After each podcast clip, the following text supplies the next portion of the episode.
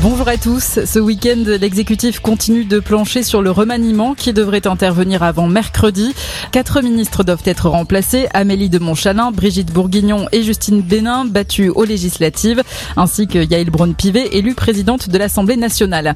La première ministre, Elisabeth Borne, devrait prononcer son discours de politique générale mercredi et donner ainsi la feuille de route gouvernementale. On ne sait pas encore si elle se soumettra au vote de confiance des parlementaires.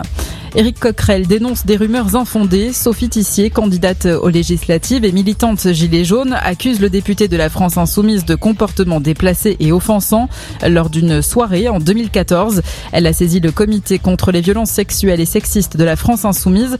Dans une tribune publiée dans le journal du dimanche, le député, lui, se défend. Il nie avoir eu des gestes déplacés et réaffirme son soutien au mouvement MeToo.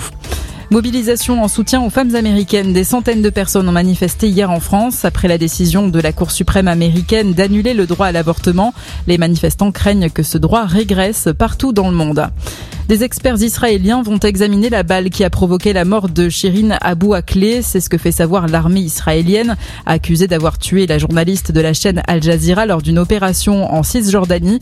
Selon un porte-parole militaire, le test sera donc israélien avec une présence américaine. Si nous l'avons tué, nous en prendrons la responsabilité, a précisé le porte-parole. Pour le moment, l'autorité palestinienne n'a pas commenté officiellement ces déclarations. C'était un des metteurs en scène les plus influents du XXe siècle. Peter Brook est décédé à l'âge de 97 ans. Il avait dirigé le théâtre des Bouffes du Nord à Paris pendant plus de 35 ans.